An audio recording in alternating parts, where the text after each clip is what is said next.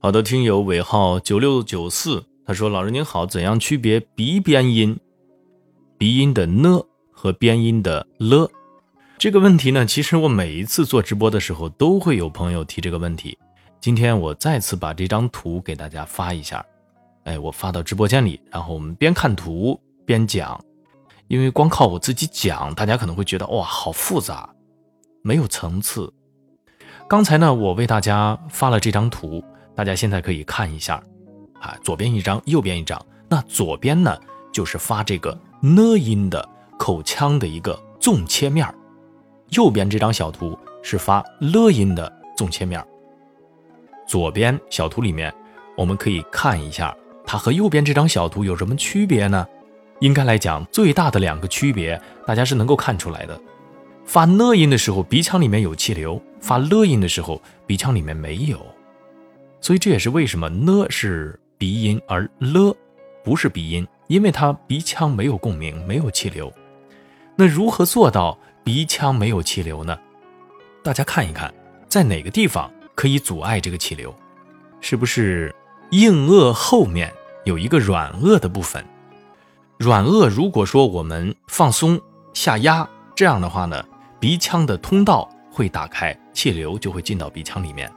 如果说我们的软腭就像右边这张小图，软腭上挺，就把鼻腔的通道给阻碍住了，所以呢，气流就没办法进入到鼻腔里，就只有口腔共鸣了。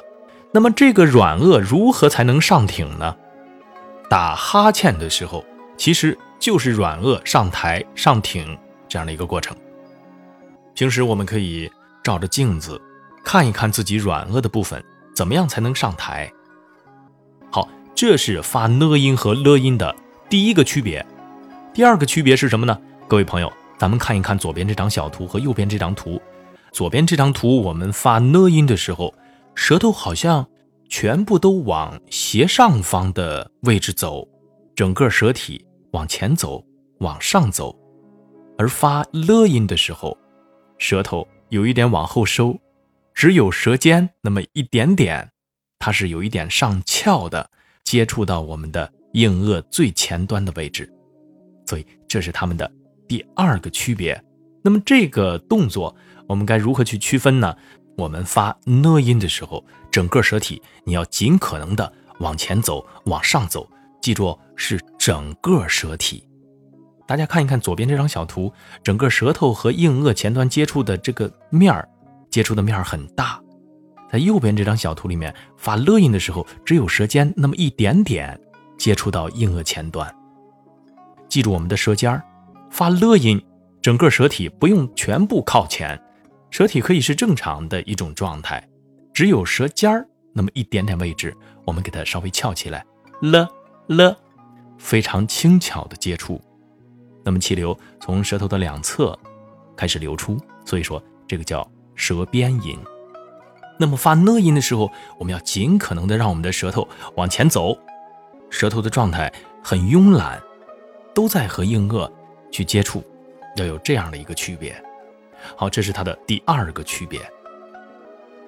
接下来再给大家说第三个区别，发呢音的时候，由于呢它的气流更多的是要走鼻腔，不走口腔，所以呢我们的口腔不用开那么大，我们的口腔可以。略微的开小一些，舌体呢整个是往前的，而发了音的时候，因为舌尖要往上翘那么一点点，所以口腔的开度相对会大一些，让我们的舌头能够翘起来。而且呢，你口腔开大了以后，也有助于你软腭的上抬。这样的话呢，更多的气流会通过你的口腔，而不走鼻腔。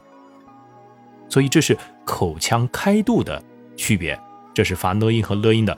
第三个区别，好了，朋友们，鼻边音的三大区别已经全部告诉大家了。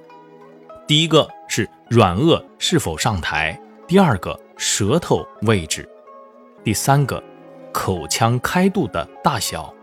记住这三个区别，相信你发呢和了，仔细的思索一下，用理论指导实践，应该是没有问题的。